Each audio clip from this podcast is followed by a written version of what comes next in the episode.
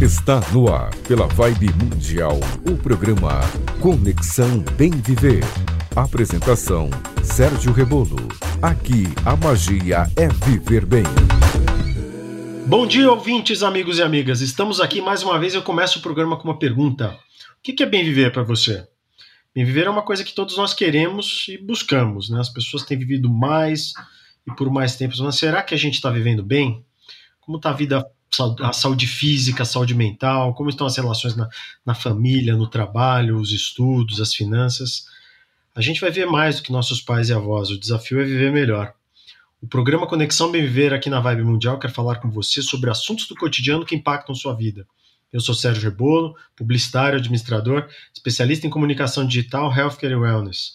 Terei comigo pessoas que conheci ao longo de minha carreira profissional, médicos, educadores, advogados, atletas, empreendedores e amigos muita gente interessante que eu vou conectar para conversar com você aqui no Conexão Bem Viver. Vamos nessa? Quem está aqui com a gente é o Felipe Mangabeira, especialista em áudio, incluindo a gravação, mixagem, pós-produção de áudio e produção dos podcasts, que são fundamentais para a comunicação de empresas e para informação das pessoas. Bom dia, Felipe. Bom dia, Sérgio. Bom dia, queridos ouvintes. Bem-vindos ao Conexão Bem Viver, episódio de número 60 62. Isso aí, Mangá. Conexão Bem Viver 62. E hoje a gente recebe de volta. Olha que engraçado, ele veio no 31, na metade do caminho. Ele teve aqui com a gente. Foi uma entrevista, uma das maiores audiências que a gente já teve. Uma, uma entrevista que gerou muitas perguntas, muita interação com o público depois. E a gente dá continuidade ao nosso ciclo olímpico aqui, né? O nosso convidado hoje é um multicampeão do vôlei brasileiro e mundial. O Peraí que falhou aqui. Como é?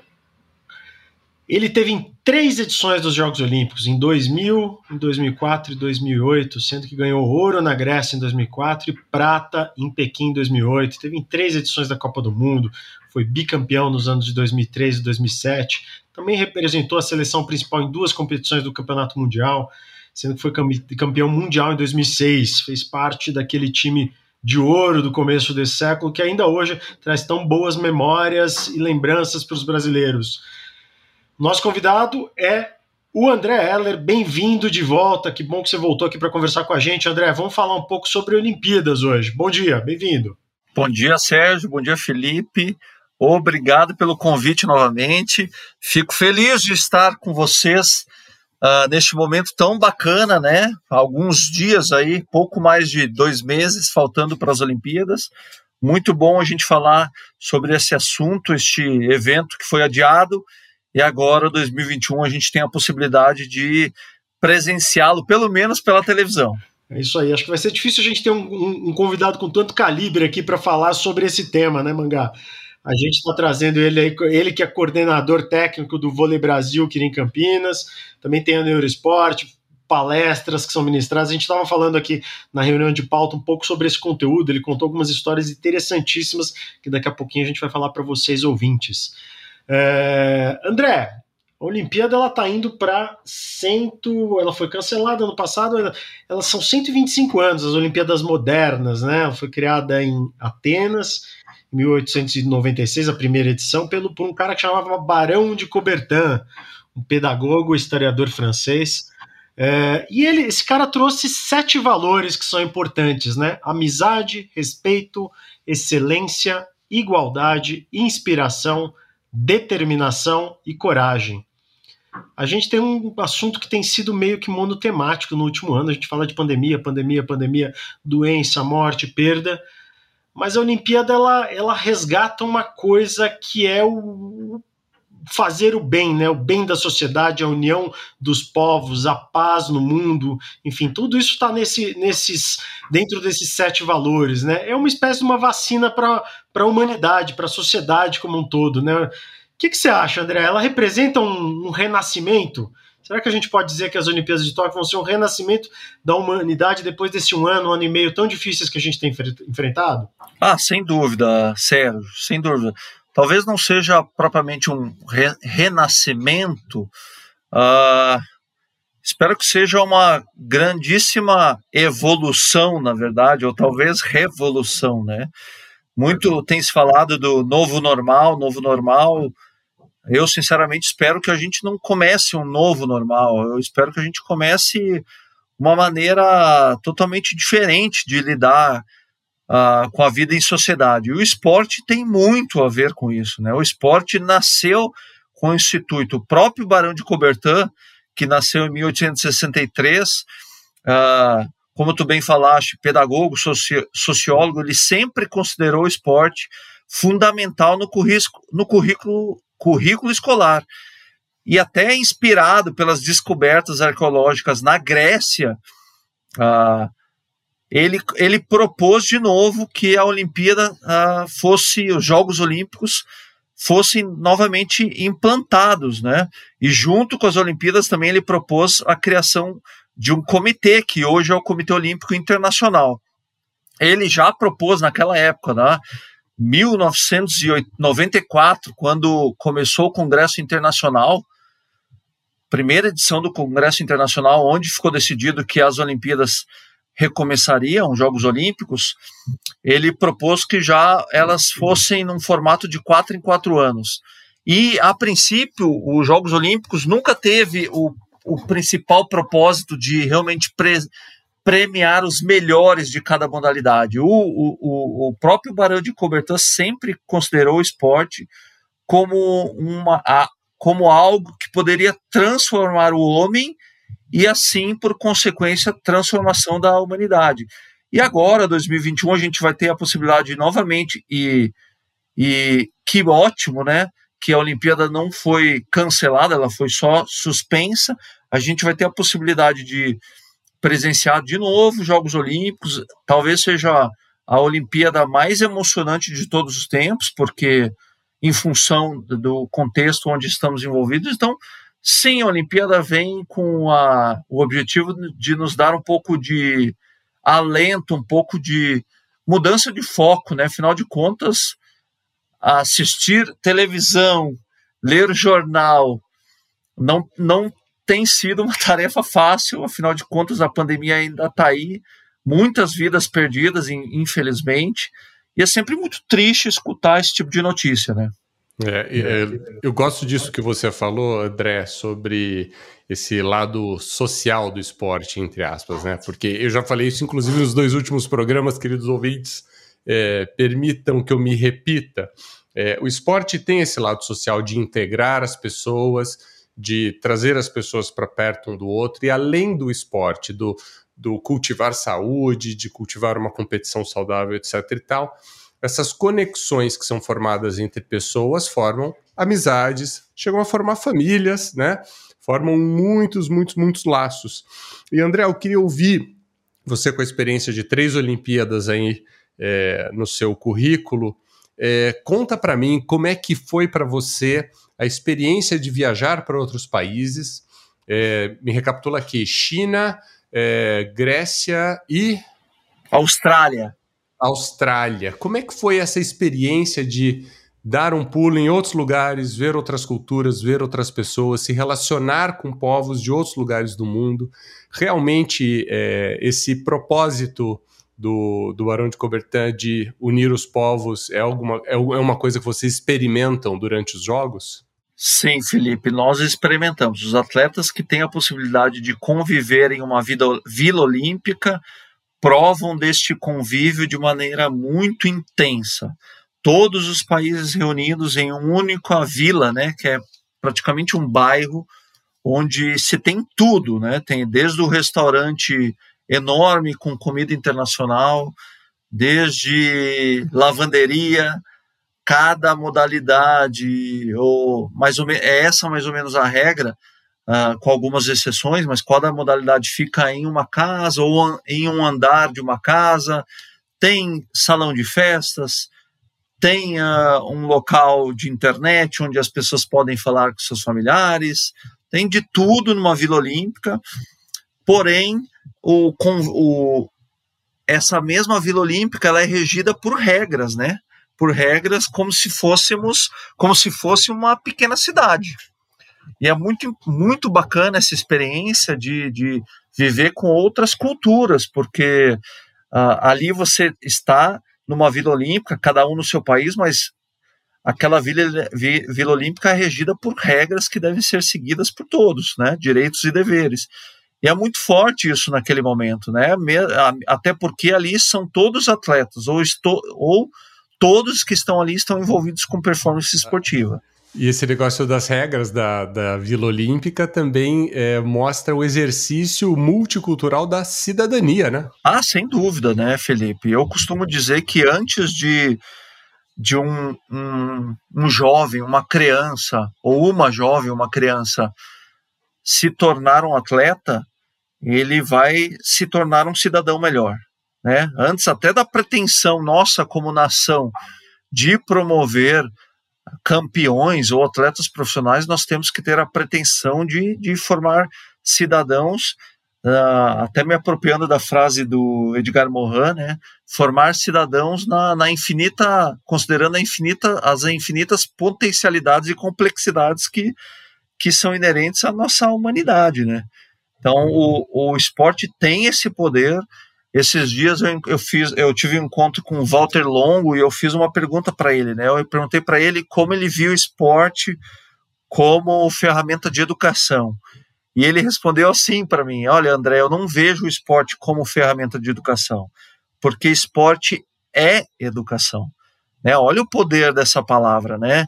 Ah, então, talvez ah, as Olimpíadas, claro que tenha a gente vai presenciar na televisão atletas lutando pela, por medalhas olímpicas, por resultados.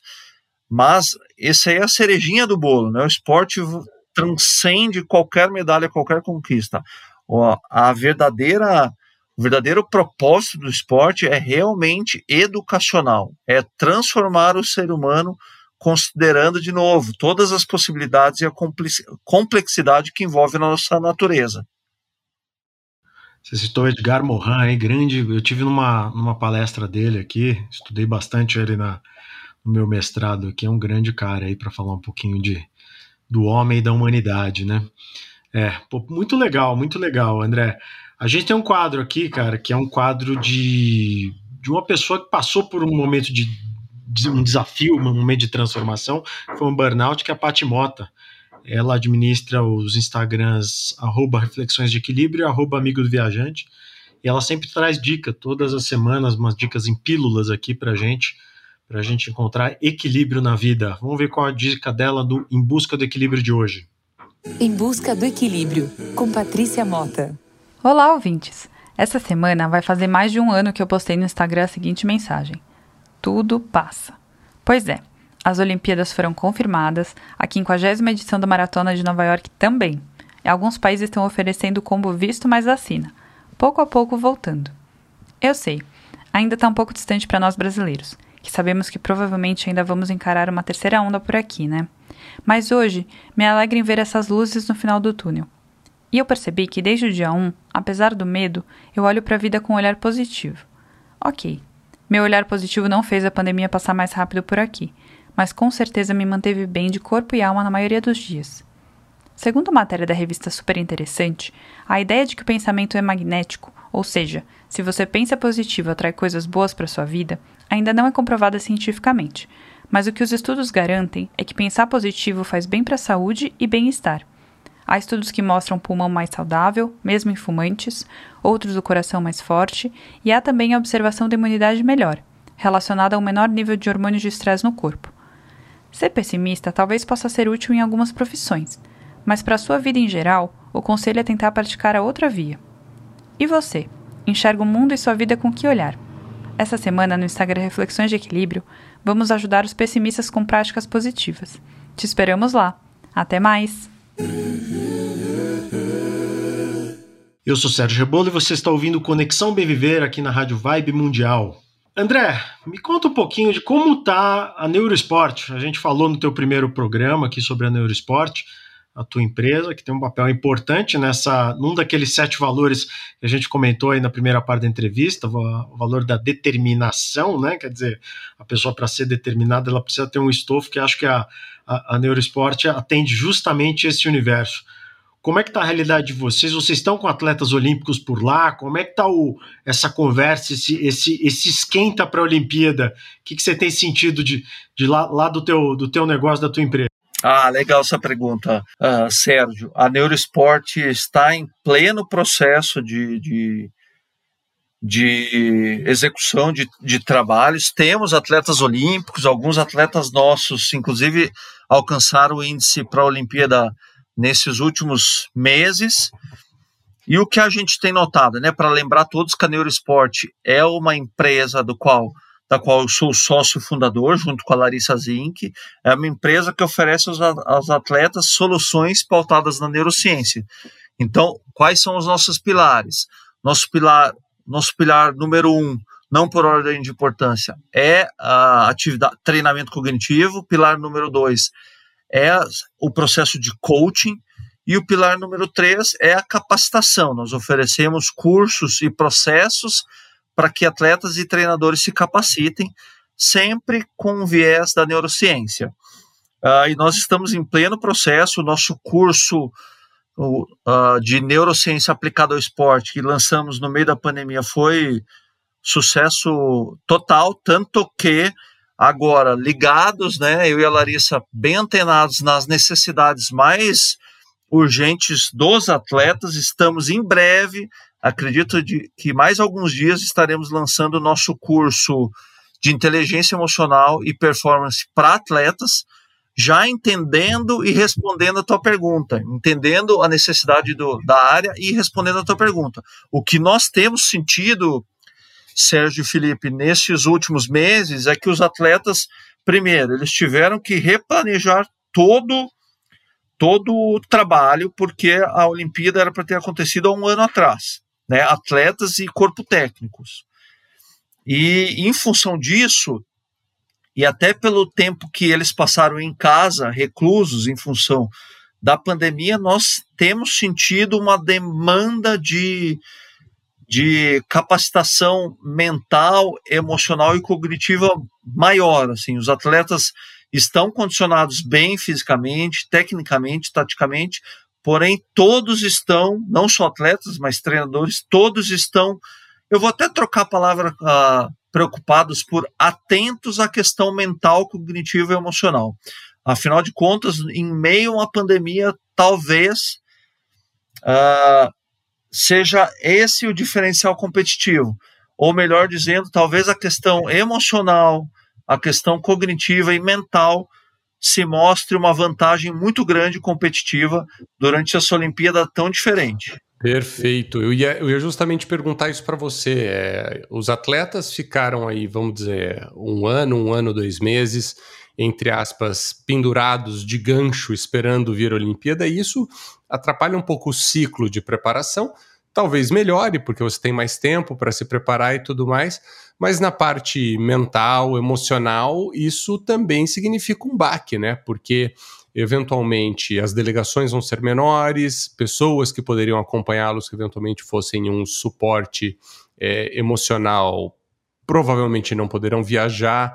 Que tipo de, de preocupação você tem visto com esses atletas? Felipe, eu costumo separar em dois momentos muito importantes a preparação, tá? A primeira diz respeito ao condicionamento. Então é o que o atleta treina tecnicamente, taticamente e fisicamente, né? O que ele faz no seu dia a dia, praticamente sete dias por semana, né?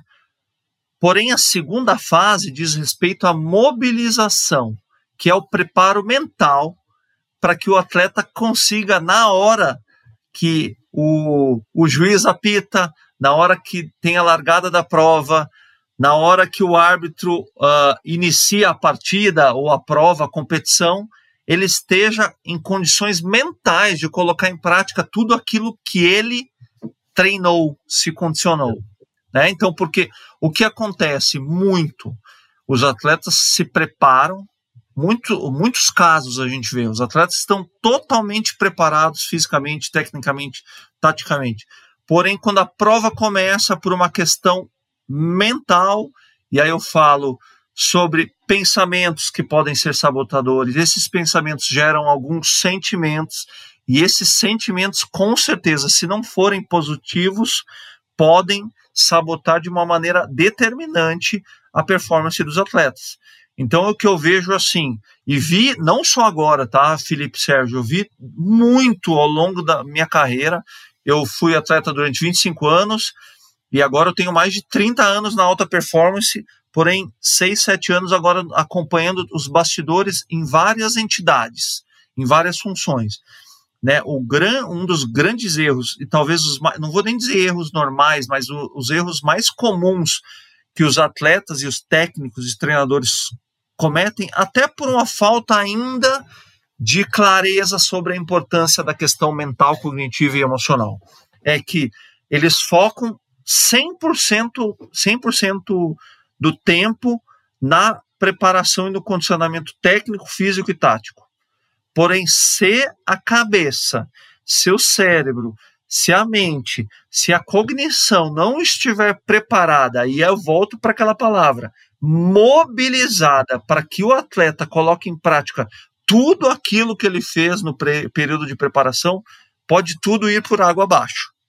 Então, o que eu vejo é esse movimento incipiente ainda no Brasil de consciência de que os atletas precisam se preparar né, em todos os pilares, todos os domínios, não só os domínios físicos, né? Esse movimento já está acontecendo, mas é muito incipiente. E o que eu vejo é, agora, prestes a começarmos as Olimpíadas, muitos atletas e treinadores preocupados com isso. É, nesse cenário de, de pandemia, pós-pandemia, acho que ganha ainda mais importância, né? Porque, enfim, o atleta é ser humano, né? O atleta é gente e o atleta, como todo mundo, sofreu demais. Isso, isso de fato, a, a cabeça, né? O, o, o, cognitivo, enfim, essa parte, ela é muito, sempre foi muito importante, mas acho que ganha ainda mais destaque no, no cenário que a gente viveu nesses últimos tempos por aqui.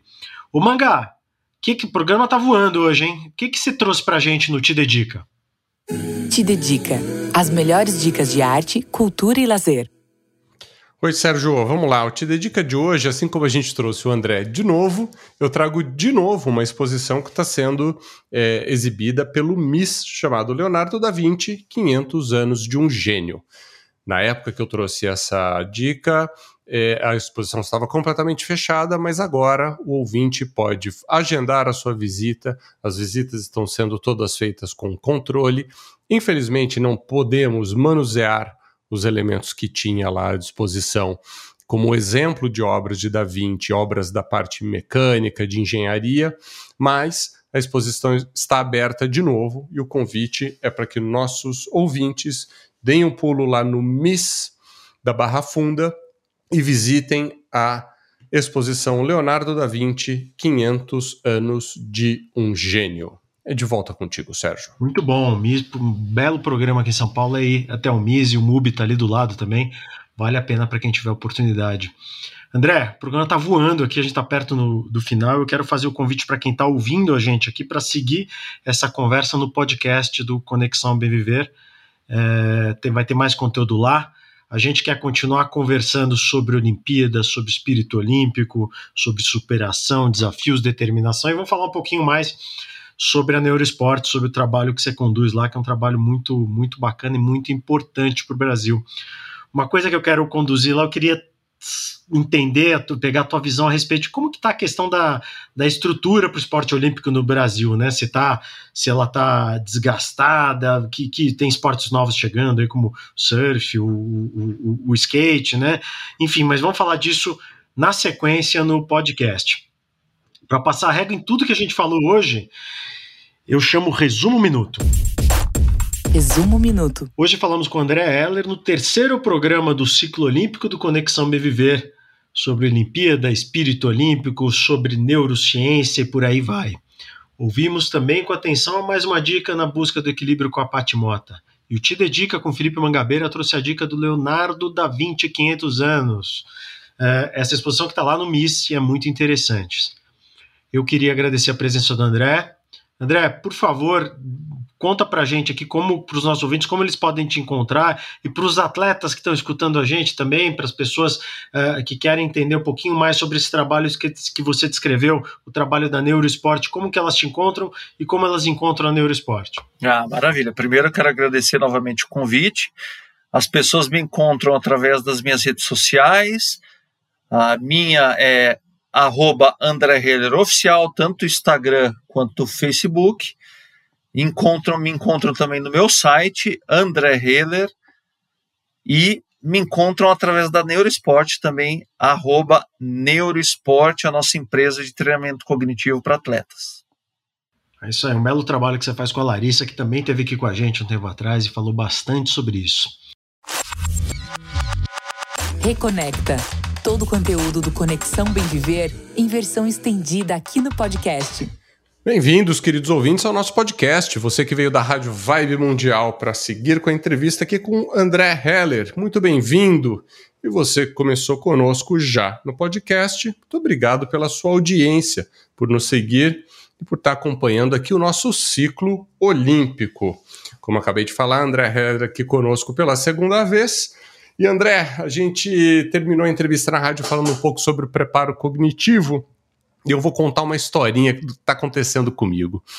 Eu tô, eh, depois de 44 anos de idade, resolvi me habilitar para dirigir motos. E eu estou fazendo aula de moto, já concluí as aulas, na verdade. E eu me lembro, quando eu fui tirar minha primeira habilitação, com 18, 19 anos de idade, que na aula de moto, na prova de moto, eu reprovei e não tirei a carta, desisti. Eu desisti, falei, não, vou pegar só a carta de carro. Nunca imaginei que depois no futuro uh, eu ia pegar gosto por dirigir motocicletas e assim vai. Então agora estou tirando a carta e na minha última aula que eu fiz, eu cheguei um pouco mais cedo e o pátio de treinamento lá, a pista de treinamento estava super vazia. E o instrutor falou: sua última aula hoje, né? Eu falei: sim, minha última aula. Daí ele chegou com a moto no lugar, como se fosse o dia da prova. O dia da prova que eu reprovei 26 anos atrás. Fui lá. Tem todo um rito, né? Você tem que, antes de subir na moto, você tem que vestir o capacete, você tem que sentar na moto de um certo jeito, aí tira o pezinho, aí dá partida, confere se está engatado ou não, e aí você tem todo o rito de fazer o circuito e, André, depois de, sei lá, eh, essa aula devia ser a aula número 15, foi a última. Então, depois de 14 aulas, eu estava super craque, estou super craque no procedimento, no que eu sei o que fazer. Eu fui fazer essa primeira volta e minha performance não foi das melhores. Então, eu contei essa história inteira, porque daqui a algumas semanas eu vou fazer a prova em definitivo, e aí a gente fala sobre preparo cognitivo, sobre autossabotagem, né? O que, o, a importância que tem, olha só, gente, querido ouvinte, não é só para o atleta de alta performance, a gente ter conhecimento, entendimento das nossas emoções, das nossas reações, a gente ter um controle do nosso preparo, uma confiança, uma autoconfiança é fundamental, não é, André? Conta pra gente o preparo cognitivo, além do esporte de alta performance, em que outros exemplos da nossa vida cotidiana a gente acaba é, tendo que fazer um bom uso dessa nossa preparação mental. A preparação mental é, é é fundamental, né, Felipe? Como eu falei antes, de nada adianta você só uh, se preparar fisicamente, uh, no caso dos atletas, tecnicamente e, e taticamente, se você não mo se mobilizar também para que na hora que o melhor for necessário, você não consiga apresentar o seu melhor. Né? Então é importante esse, essa, essa questão. Também um dos grandes sabotadores da performance, Felipe, é, é a questão da, da, da emoção, né? Aí você falou de autoconfiança, então a, a, a falta de confiança é um dos grandes sabotadores. E há algumas, algumas maneiras de a gente ressignificar isso, né? Então você fez 14 aulas, não é à toa que se, se repete tanto numa questão assim, porque a repetição é a matriarca da aprendizagem, não tem jeito. E no esporte isso é muito presente, né? Os atletas precisam repetir, repetir, repetir, repetir sete dias por semana, duas vezes por dia, né? Dependendo da modalidade, treina três vezes por dia. Né? Então, porque a repetição realmente ela é importante não só do ponto de vista motor e físico, mas ela é muito importante do ponto de vista cerebral, quanto mais você repetir mais forte vai ser o registro para o cérebro e maior a chance de o aprendizado ser consolidado. Isso é importante. Então, quanto mais treinar, melhor. Mas também há a questão mental, ok? Como eu posso ressignificar uh, talvez uma, uma, um mau desempenho, né? É também entendendo que o erro ele é parte natural do processo. Né? Um erro não pode ser, ou um mau desempenho, ele não pode ser considerado uma tragédia, né? uma frustração absoluta. O erro é parte natural do processo. Né? Tem uma frase muito famosa, eu não sei nem se é do Bernardinho, mas ele fala com muita constância. Ele fala assim: a diferença entre o vencedor e o perdedor é que o vencedor tentou mais uma vez. Né? E quantas vezes as pessoas, a gente vê as pessoas, inclusive os atletas, desistirem porque erraram ou perderam, né? Então, a, a ressignificar também o erro ou um mau desempenho é também uma possibilidade de evoluir, né? Eu posso, eu posso escolher uh, interpretar um erro ou um mau desempenho como uma tragédia, uma frustração, uma derrota absoluta, ou também com uma possibilidade de aprendizado e a possibilidade de tentar novamente agora, fortalecido pela experiência anterior. Porque quando a gente ressignifica o erro ou o mau desempenho, a gente consegue também entender que eles foram são, são resultados, mas também são mais do que isso, são experiências anteriores. E quando a gente ressignifica para esse sentido, a gente entende que, independente do resultado, aquela experiência agrega valor à sua jornada. Perfeito. Uh, voltando aqui também aos valores olímpicos, né? Igualdade, equidade, justiça, respeito pelas pessoas, racionalidade, compreensão, autonomia e excelência. Eu queria falar de autonomia. É, quando os. Uh, geralmente, quando acontecem uh, grandes eventos esportivos, Copa do Mundo, Olimpíadas e assim por diante, é natural que nós vejamos na rua, na rotina, no dia a dia, a volta de pessoas à prática de exercícios físicos, porque as pessoas ficam empolgadas e acham super legal e falam: Poxa, o cara corre lá 100 metros rasos em 9 segundos e pouquinho poxa, eu podia correr, é, fazer minhas corridinhas de 2 km, 3 km e melhorar. Existe um componente emocional aí, um, um, um, incentivo né, que as pessoas acabam tendo de ver esses, esses grandes atletas, de pensar em, poxa, vou cuidar do meu corpo, Uh, vou passar a viver uma vida mais saudável, essas pessoas me inspiram. E aí, falando de autonomia, Vou voltar a falar de mim. Eu sou um cara absurdamente indisciplinado com relação à prática de exercício físico. E assim como eu citei no episódio passado, vou citar de novo hoje a minha namorada Fernanda, que ela é minha maior incentivadora e ela que acaba fazendo a minha agenda de exercícios físicos. Então, é, o, o, o, meu, meus exercícios de musculação eu faço junto com ela dois dias por semana em horários determinados. É um compromisso. O meu exercício de corrida eu faço com ela uma vez por semana, nos finais de semana, com um treinador, e é um compromisso. E aí eu falo da autonomia. Eu não consigo sozinho ter essa autonomia de, vamos dizer, não vou dizer autogestão, mas de automotivação para o exercício. E é, é, é, comum encontrar em algum momento do, do, do atleta profissional alguma dificuldade nesse aspecto também, onde se esse atleta profissional não tiver uma equipe, uma força por trás, um compromisso que não seja somente consigo mesmo, ele tende a esmorecer e perder um pouco o foco do treinamento? Felipe, não, eu quero, vou ressignificar contigo a sua. Virei paciente. A, su, a sua, a sua autoimagem, a sua própria imagem. Olha, o que mais tem, Felipe e Sérgio, são atletas que precisam de estímulos, tá? Isso tem muito, não é à toa que o papel do treinador, do coach, é fundamental.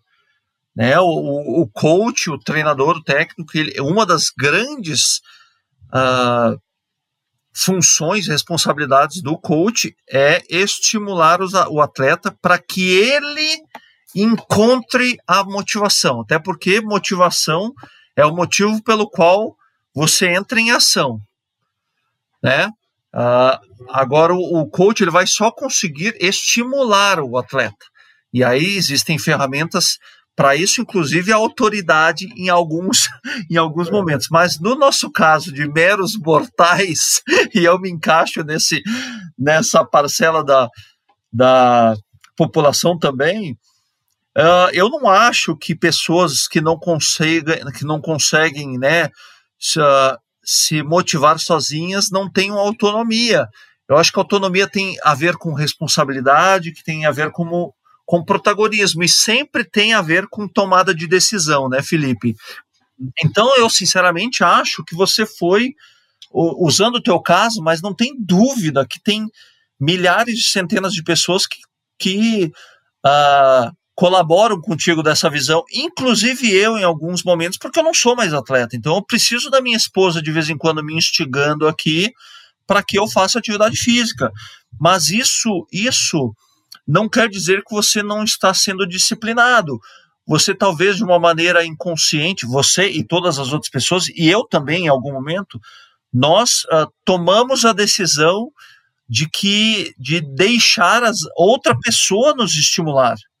Né? Uhum. Isso, isso não é uma decisão ruim, né? porque, uh, primeiro, sempre cabe a nós tomar a decisão mesmo que essa decisão seja assim, olha, eu não consigo fazer sozinho, eu vou pedir ajuda. Isso é muito inteligente, tá? E se eu pudesse deixar, se eu puder deixar uma dica para quem estiver nos escutando, é que façam isso, entendeu? Não, não, não. A questão é assim, não se penitenciar, não se punir se não consegue sozinho busquem uma rede de apoio. Isso é muito importante, não só na questão da atividade física, mas em qualquer área da vida. Busquem uma rede de apoio. A gente não consegue nada sozinho. Isso é muito bacana e vale para todo mundo. Agora, outra dica, se eu puder, vocês me permitirem, é que às vezes a gente espera a motivação para entrar em ação, né? Então a gente espera a motivação, aí nós uh, entramos em ação e aí nós obtemos nossos resultados. Uh, mu muitas pessoas não têm motivação o suficiente para entrar em ação. Então, minha dica que eu deixo aqui é que uh, todos aqueles que não encontram a motivação façam o que eu costumo chamar de MM. Sabe, aquele, sabe aquele biscoitinho, aquele chocolatinho MM? Sei, sei, sei. Aquele chocolatinho que você põe um na boca e é impossível comer um só. É impossível. Ou você come o pacote inteiro, ou você não come. Então, esse MM, para mim, funciona como micromovimento. Então, quem não consegue começar com motivação, que comece com um micromovimento. Olha, faça um pequeno movimento para fazer atividade física. Então, nem que seja assim, olha, acordei, tô cansado, não dormi bem, tô uma preguiça, mas eu preciso fazer atividade física. Não estou motivado. Então, faz o seguinte, vai lá e bota a roupa da atividade física, pelo menos. Né? Pô, provavelmente, esse micro movimento vai te levar até um resultado, né? Que é colocar a roupa. E depois esses, esse resultado vai te motivar para você conseguir fazer mais alguma coisa. Sabe? Então, começar pequenos movimentos, micro movimentos são importantes. Olha, não consigo fazer meia hora de caminhada, mas então faça cinco minutos. Né? Cinco minutos é o suficiente. Desses cinco, de repente, semana que vem você vai, fazer, vai conseguir fazer seis. Sabe? Então, se não começa pela motivação, comece por um micro movimento, porque os resultados vêm, né? E isso é muito importante, porque a gente não vai conseguir fazer só aquilo que a motivação nos deixa, porque tem dia que a gente vai querer ficar dormindo na cama. Exato, tem que, tem que dar o primeiro passo, né? Tem que o teu, você falou uma coisa agora há pouco, né? O primeiro passo é seu, independente da, da rede de apoio que você conquiste, da a primeira decisão, a primeira definição é sempre do indivíduo, né? Isso é o, é o princípio do livre arbítrio, né? Então a gente precisa dar, a gente precisa dar o primeiro passo. Você falou uma coisa interessante também, né? Que a, a, a gente tem que ficar atento ao que nos motiva, né? E atento ao que desmotiva também, porque assim, eu, eu tenho minhas fases de muito treino e pouco treino. E às vezes você tá num. Quando você começa um, num crescendo ali, é muito legal, né? Porque você vai conquistando, você melhora, você se sente bem, você tá mais rápido, você se sente mais saudável, você faz um check-up, teus exames estão melhores, e, cara, a coisa vai, vai andando pro lado bem. Pro lado errado também. Ah, de repente tem aquele dia que tá chovendo e você não foi treinar, você botou a culpa na chuva. Aí tem aquele almoço de domingo com a família, você comeu três pratos de feijoada, abusou do churrasco. aí, na, aí na segunda você também não vai porque você ah, tá aquela ressaca do dia anterior. Então tem que ficar. Tá, a gente tá falando de uma jornada de autoconhecimento, né? Ficar atento ao que nos motiva e ficar atento ao que nos desmotiva, né, não, Mangá? Exatamente, Sérgio, exatamente. A, a vida é isso. Todo dia a gente levanta, todo dia a gente cai, todo dia a gente aprende. Ninguém vai dormir mais burro, todo dia é uma experiência. Exatamente. Queria agradecer você mais uma vez pela sua presença aqui conosco. Mais uma vez, um papo excelente, muito legal. Figura simpaticíssima que você é. Um prazer uh, a gente se encontrar, às vezes, por acaso trombar na rua, né? A gente tem a felicidade, eu tenho a felicidade de trombar com você de vez em quando por aí. E, cara, mais uma, muito obrigado. Manda uma mensagem final para os nossos ouvintes aí, depois eu vou te fazer um outro convite. Ah, que maravilha. Eu agradeço, Sérgio, agradeço o Felipe pela oportunidade de estar com vocês. Uh, adoro essas possibilidades de a gente levar conteúdo bacana para as pessoas, conteúdo positivo, conteúdo, conteúdo que agreguem. Quando eu tenho essa possibilidade de compartilhar, eu acabei, eu acabo aprendendo novamente. Então é muito, muito bacana. Uh, eu vou deixar a última mensagem, realmente aproveitando o gancho, pratiquem atividade física, pratiquem esportes, está mais do que provado que atividade física, esportes, é praticamente uma bomba de energia positiva para o seu cérebro. Então não é só comportamental, não é papo motivacional. Né? Longe de mim estar tá aqui com esse intuito, é realmente atividade física, é uma bomba de energia boa para o cérebro, é uma bomba de neurotransmissores que vão fazer com que o seu corpo funcione melhor, com que a sua cabeça uh, fique mais ágil, Uh, muito bacana realmente uh, praticar atividade física. Existe até alguns artigos nesse sentido. Tem o, um TED muito legal, não vou lembrar o nome da, da neurocientista que, que provou na própria pele os benefícios da atividade física. Ou, em outro momento eu trago isso para vocês, mas pratiquem atividade física. Não é à toa, aproveitando o gancho do Sérgio, que as pessoas na pandemia foram buscar refúgio, foram buscar oxigênio, respiro nos esportes, na atividade física, na música e nas artes. Não é à toa, nunca teve tanta gente comprando equipamento para fazer atividade física, para fazer atividade física em casa, né? Então que fique esse legado da, da pandemia, né? Que nós não precisemos de mais uma situação tão ruim quanto a pandemia para realmente entender que isso aqui é o nosso instrumento de trabalho, que essa esse corpo aqui é um só, a gente precisa cuidar dele, né? E cuidando do corpo, estamos cuidando da mente, não somos indivíduos cartesianos, né? Quando a gente cuida dele, a gente cuida dele por um, uh, de uma maneira integral. Então, que fica essa mensagem para todo mundo. E, e, eu preciso, depois dessa mensagem, colocar eu também em prática. Então. a gente a estava falando que não dá para fazer poupança de exercício físico, né? Porque se desse, é. você já seria um milionário, é. né, André? Você já teria, você já teria uns 400 anos de, de poupança de exercício, né? Eu seria uma entidade de previdência privada, certeza, é. para vender para os outros. Mas infelizmente não é assim. Gente, obrigado, viu? Obrigado você, André. Vou tocar a campainha e a gente sai para dar uma corridinha no quarteirão. Fechado. E o convite que eu queria fazer, é, para quem não sabe, o André é casado com uma multicampeã no vôlei também, que é a Marcele, correto, André? Isso, a Marcele é super campeã era mais fominha do que eu, inclusive. Marcele tem dois, tem medalha de ouro em dois Grand Prix, tem campeonato sul-americano, é bicampeã também. A Marcele é uma outra, um outro maravilhoso esportista desse nosso país chamado Brasil. E André, o convite está aí. Passe um recado para Marcele que gostaríamos de tê-la no nosso ciclo olímpico aqui do Conexão Bem Viver, ok? Boa ideia, Mangá. Olha, combinado, mas eu vou, eu vou então fazer o seguinte, eu vou fazer chantagem. eu só vou passar esse recado se vocês providenciarem de me convidarem para uma terceira vez, hein? Na Olimpíada, quando a gente estiver no meio da Olimpíada, você vem aqui, a gente vem comentar um pouco os temas quentes, a medalha conquistada, enfim, o que, que, que deu certo, que a gente faz o programa, programa um Conexão Bem Viver quase ao vivo. Maravilha, maravilha. Tem muitos movimentos bacanas no ambiente esportivo, a Secretaria uh, de, Especial de Esportes, que não é mais ministério, mas a Secretaria também, eu tive uma reunião com eles hoje, tem alguns movimentos importantes, tem uma associação, não sei se vocês conhecem, mas é a maior associação do Brasil, Atletas pelo Brasil, também está fazendo alguns movimentos importantes, talvez eu tenha alguma, alguma, algum envolvimento com eles nos próximos meses, então tem muita coisa legal para atualizar vocês nos, nos próximos meses aí. Conversaremos de novo em breve. Será super bem-vindo, como sempre. Queridos ouvintes, obrigado pela audiência. Nossa, que papo delicioso mais uma vez com o André.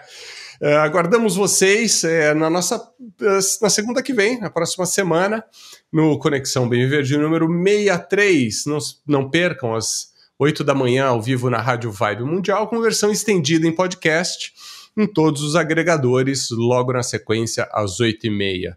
Siga-nos no Instagram e no Facebook. Procurem por Conexão Bem Viver. E não se esqueçam de mandar e-mails para a gente com sugestões de pauta, críticas, elogios, mensagens para os nossos entrevistados. A gente faz esse meio de campo. Conte conosco, fale conosco. Queremos um feedback de vocês o tempo todo. Vocês ajudam a fazer esse programa cada dia melhor e mais gostoso de produzir. Querido Sérgio, um abraço. André, um abraço. Querido ouvinte, grande abraço e até a próxima. Esse podcast foi produzido pela podcasthub.com.br.